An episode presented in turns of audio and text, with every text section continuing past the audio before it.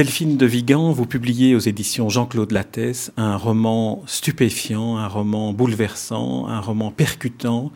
Il s'intitule Les heures souterraines. C'est un roman qui démontre avec émotion, avec toute la puissance de l'émotion, avec empathie aussi, que la fiction est un instrument irremplaçable de compréhension du monde qui nous entoure et qui si souvent nous aveugle.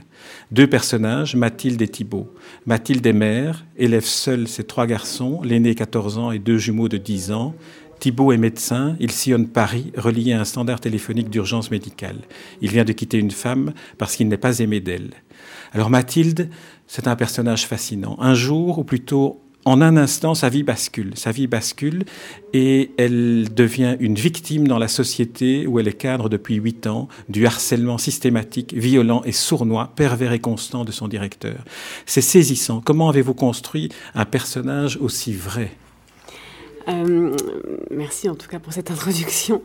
Euh, je l'ai construit. En fait, euh, l'idée du roman est, née d'une situation que j'avais vécue dans l'entreprise, qui n'est pas celle que je décris parce que je voulais pas que le livre ait une, une, dimension autobiographique trop prononcée. mais j'avais effectivement envie d'écrire là-dessus, d'écrire sur la souffrance au travail, parce que j'avais vécu moi aussi, enfin moi-même, une situation plus conflictuelle que, que, larvée, mais euh, néanmoins très douloureuse. Donc, euh, après, pour, euh, pour travailler, j'ai rencontré en fait des gens qui avaient vécu des situations de, harcèlement diverses d'ailleurs. je pense quand même la pire étant ce que je raconte dans le livre, c'est-à-dire ce qui arrive à Mathilde, une mise à l'écart totale et une dépossession de, de, son travail en fait. Elle est privée de son outil de travail, elle est privée de l'information, elle est coupée de tout et, se retrouver euh, 8 ou 10 heures par jour dans un endroit où on n'a rien à faire, c'est sans doute ce qui peut arriver de pire. Et euh, à partir des témoignages que, que, que j'ai euh, entendus pour, euh, pour écrire, enfin dont je me suis inspirée pour écrire, à partir de choses que j'ai lues, et, et, sans aucun doute, à partir de choses que j'ai vécues moi-même, j'ai construit ce personnage et j'espère en effet qu'il qu'il est vrai.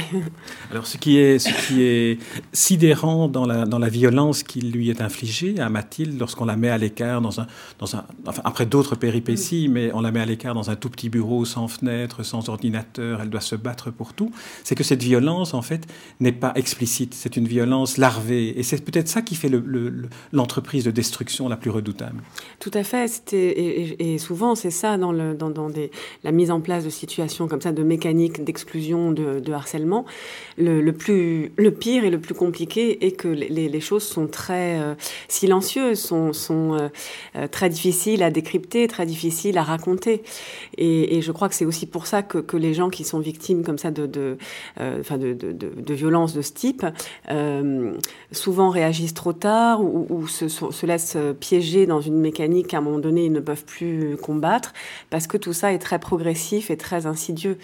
Et en ce qui concerne Mathilde, même si elle arrive à peu près à dater le, tout début de, ce moment de bascule, les choses se, sont faites suffisamment euh, progressivement, c'est-à-dire c'est pas du jour au lendemain on se retrouve dans un bureau sans fenêtre près des toilettes, parce que sinon évidemment on réagirait. Mais euh, c'est une entreprise de, de, de, destruction très très progressive, et il y a toujours un moment où le doute s'insinue, où l'estime de soi est entamée, et, c'est là que, que d'une certaine manière on, on est complètement piégé. Oui, alors l'estime de soi est entamée, comme vous dites, et il y a aussi cet envahissement progressif de la honte, ce qui fait que l'isolement physique à cet isolement physique s'ajoute un isolement psychologique. On se sent soi-même coupable d'une faute qui n'a pas été commise et qu'on ne parvient pas à identifier et on a honte.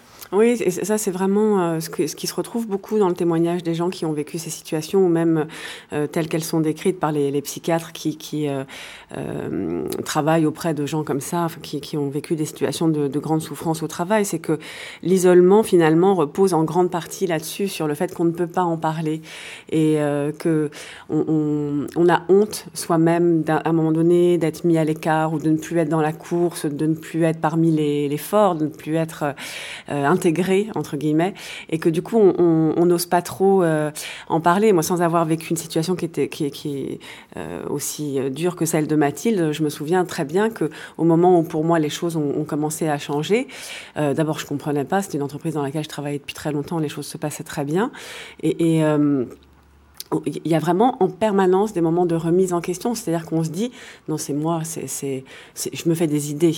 Euh, il, il en l'occurrence, c'était aussi un supérieur hiérarchique qui, qui, à un moment donné, est rentré en conflit avec moi. il ne me parle plus de la même manière, il ne me regarde plus de la même manière, et en même temps, c'est très compliqué à raconter ça. C'est sur quoi ça repose Comment on peut expliquer, même à un ami, que, que votre patron, tout d'un coup, emploie une, un autre ton avec vous c'est tout ça est très ténu et très finalement c'est vraiment de l'ordre de la perception, du subjectif. Et je crois que c'est en ça que c'est beaucoup plus redoutable. Si, votre patron se mettait à, donner des coups de pied dans votre porte, évidemment, ce serait beaucoup plus facile de dire bah, attendez là il faut pas exagérer, euh, il, il donne des coups de pied dans ma porte. Mais c'est jamais aussi visible que ça. Oui, non seulement il n'y a rien de tangible, c'est une, c'est une violence euh, silencieuse et qui, et qui se glisse, mais c'est aussi une violence répétée. Alors, euh, entrons aussi dans la dimension romanesque, parce que votre, votre livre est un, est un, roman, un vrai roman, avec une, une, une manière de, de, présenter les choses dans, dans, un phrasé qui, est, qui contribue à l'émotion que, que l'on ressent. Vous dites de la répétition de la violence, cette, cette répétition lui apparaît comme une forme de violence faite au corps, une violence silencieuse, capable de la détruire Mathilde a glissé dans une autre réalité. En fait, la réalité dans laquelle elle entre, c'est une réalité faite de traquenards, faite de soupçons, faite, mm. de, faite, de, faite de, de doutes sur elle-même. Voilà. C'est vraiment le, le, effectivement le royaume du doute, c'est-à-dire plus, euh, plus rien n'est tangible, plus rien n'est sûr. Euh, elle arrive chaque matin dans ce bureau sans savoir exactement ce qui l'attend, sans savoir ce qui va se passer, si elle va le croiser, s'il va daigner lui adresser la parole, euh, à quelle sauce d'une certaine manière elle va être mangée. En même temps, très clairement, au cours des derniers mois, il y a eu une espèce de surenchère comme ça de, la violence.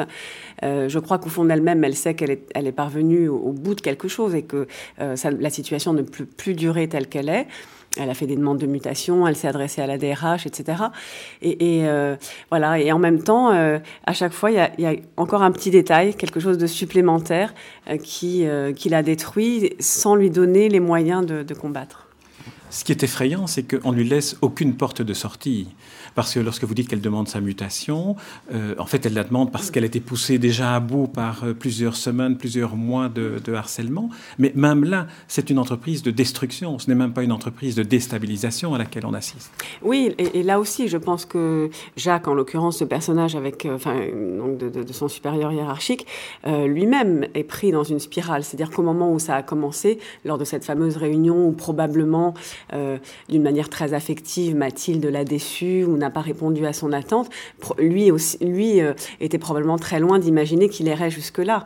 Et cette mécanique se met en, route et lui aussi est dans une surenchère. Donc euh, c'est d'une certaine manière c'est sans fin puisqu'il va en effet euh, s'opposer systématiquement à ce qui pourrait la libérer de cette situation. Ce qui est terrible, c'est que le, le, point de départ de, de, ce basculement est tout à fait anodin. C'est simplement une prise de position qui s'opposait gentiment à celle du directeur, mais qui était finalement une prise de position habituelle qu'elle peut prendre, un peu nuancée. Ça vient donc de ces, de ces éléments minimes qui font que, que la violence tout d'un coup se déclenche, et peut-être qu'on ne parvienne pas à, à, à l'identifier, à y trouver une raison bah Souvent, c'est bon, il ne faut pas généraliser parce que évidemment, il y a des situations euh, très différentes qui peuvent arriver en entreprise, mais euh, souvent, quand même, le, fait de travailler euh, 8 ou 10 heures par jour avec les mêmes personnes crée des liens affectifs et malgré soi, même si on n'a pas, même si ce sont pas des amis, etc. Et là, euh, euh, Jacques est à la fois, euh, et d'ailleurs, elle a une forme de loyauté vis-à-vis -vis de lui qui explique aussi qu'elle elle met du temps à comprendre ce qui lui arrive. c'est à la fois l'homme qui l'a recruté alors qu'elle était mère de trois enfants et que elle, était à un moment où c'était compliqué pour elle de trouver du travail. Euh, c'est lui qui l'a formée, c'est lui qui l'a promue, elle lui doit beaucoup. Et, euh, peut-être parce qu'à un moment donné, l'élève le, le, euh, égale le, maître, ou euh, peut-être effectivement parce qu'il y a des enjeux affectifs qu'elle n'a jamais voulu voir, mais qui ne sont pas non plus exprimés, et c'est pas non plus ça dont il s'agit. Euh, quelque chose d'infinitésimal bascule. Et puis comme je disais tout à l'heure euh, une espèce de mécanique de part et d'autre euh, se met en place où euh, à chacun un rôle est attribué celui du celui du bourreau et celui de la proie peut-être et, et, et, où ça devient très très compliqué d'en sortir Alors il y a un élément très déroutant dans le personnage de Mathilde, c'est qu'elle est isolée, certes, mais elle a malgré tout la possibilité de rencontrer une personne qui est gentille avec elle, mm. qui est le, patron du bar dans, dans lequel elle va prendre un café de temps en temps, qui est très gentil avec elle. Alors vous avez cette formule concernant les gentils, disant que les gentils finalement, et je, ne retrouve plus la phrase, mais en quelque sorte que, que, les gentils sont, sont très dangereux sans le savoir, parce qu'ils rendent compte effectivement, ils déstabilisent vraiment parce qu'ils montrent en miroir inverser ce que pouvait être la vie s'il n'avait pas été euh, ancré dans cette mm-hmm. violence. Oui, ça, je pense que tout le monde a vécu ça à un moment de sa vie, c'est-à-dire des moments où on est dans un état de, de, euh, de, très grande tristesse ou de très grande fragilité, où finalement on se forge une espèce de carapace comme ça, de, de, euh, de bons petits soldats qui tient tant, tant, bien que mal, mais qui permet malgré tout d'avancer, de tenir debout, et puis euh, qu'il suffit, il suffit quelqu'un d'un peu, oui, en effet, d'un peu bienveillant et, et, et compatissant s'adresse à vous en disant euh, bon alors ça va, ça n'a pas l'air d'aller aujourd'hui et tout et tout s'écroule. Donc d'une certaine manière, heureusement qu'il euh, que, qu'il y a des gens gentils et bienveillants, mais parfois c'est eux, enfin eux menacent finalement l'édifice que vous avez construit. Et ça, je crois, quand on, on est triste ou fatigué, on a tous vécu ça. C'est la personne qui s'apitoie sur vous finalement qui, qui, qui, est le plus, qui est la plus dangereuse à ce moment-là. Oui, on l'a peut-être tous vécu, mais dans, dans, votre roman, vous le racontez d'une telle, d'une telle façon que, que on, on, est vraiment dans, dans, dans chacun des deux personnages, dans la souffrance du personnage. Et alors, pour en terminer avec Mathilde, avant d'aborder un peu Thibault, qui est le deuxième personnage, une phrase que vous avez sur l'entreprise, où vous prêtez à Mathilde cette réflexion-ci. Elle se demande si l'entreprise n'est pas le lieu privilégié d'une mise à l'épreuve de la morale, si l'entreprise n'est pas tout simplement le lieu souverain de la violence et de l'impunité. C'est terrible. C'est une vision assez noire de l'entreprise, mais malgré tout, je crois que ça existe. Euh, si vous voulez, là, effectivement, elle est dans une situation depuis plusieurs mois qui lui donne une image de l'entreprise très, très négative. Euh, mais je, suis intimement persuadée, et surtout d'ailleurs par les temps qui courent, que l'entreprise peut être ça aussi, euh, et, peut menacer vraiment l'intégrité des personnes. À l'inverse, l'entreprise peut être aussi un lieu formidable de créativité, de solidarité, etc. Heureusement que tout n'est pas, tout n'est pas aussi noir. Mais euh, il suffit de, regarder ce qui se passe, il suffit d'écouter les, actualités pour comprendre qu'aujourd'hui, euh, dans une période qui plus est de, pression et de crise, l'entreprise peut être un lieu de violence, bien sûr. Alors, venons au deuxième personnage, Thibault, ce médecin euh, urgentiste qui travaille euh, en, liaison avec une centrale téléphonique qui l'envoie dans, tous les secteurs de Paris dont il a la charge. Et euh, Thibault, lui, j'ai eu le sentiment en lisant qu'il était en quelque sorte un personnage qui nous aidait aussi à comprendre Mathilde et à entrer dans sa souffrance à elle, parce qu'il est en quelque sorte un regard extérieurement empathique sur la souffrance, puisqu'il ne fait que rencontrer des gens dans, dans leurs appartements, dans leurs habitations, qui sont des personnes en souffrance.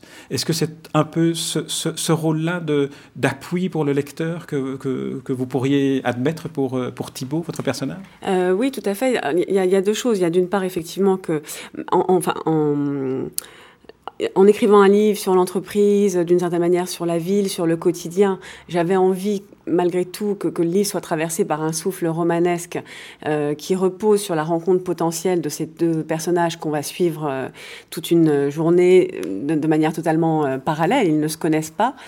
Et en même temps, exactement comme, comme vous le dites, euh, Thibault me permettait d'apporter un regard que je... Mathilde est quelqu'un qui n'a plus aucun recul sur ce qu'elle vit. Elle est complètement prisonnière, elle est complètement piégée. Donc il y, a, il y a un certain nombre de choses que je ne pouvais pas faire passer à travers son regard euh, ou sa voix à elle. Euh, et, et, et j'avais besoin de, de, de, ce personnage qui a un recul à la fois sur la ville, euh, qui est d'une certaine manière le, témoin privilégié de, la solitude urbaine, parce que c'est aussi ça le, sujet du livre, c'est pas seulement l'entreprise. Euh, voilà, d'une forme de solitude urbaine qui est lui-même pris dans cette vitesse euh, frénétique et incessante et dans ce mouvement de, de la ville qui, qui dans sa pratique de, de, de, médecin, par exemple, est appelé par des cadres sur leur lieu de travail parce qu'ils ne veulent pas perdre de temps quand ils ont une grippe, un rhume, une angine. Enfin, qui est un espèce comme ça de spectateur privilégié de l'évolution de la société.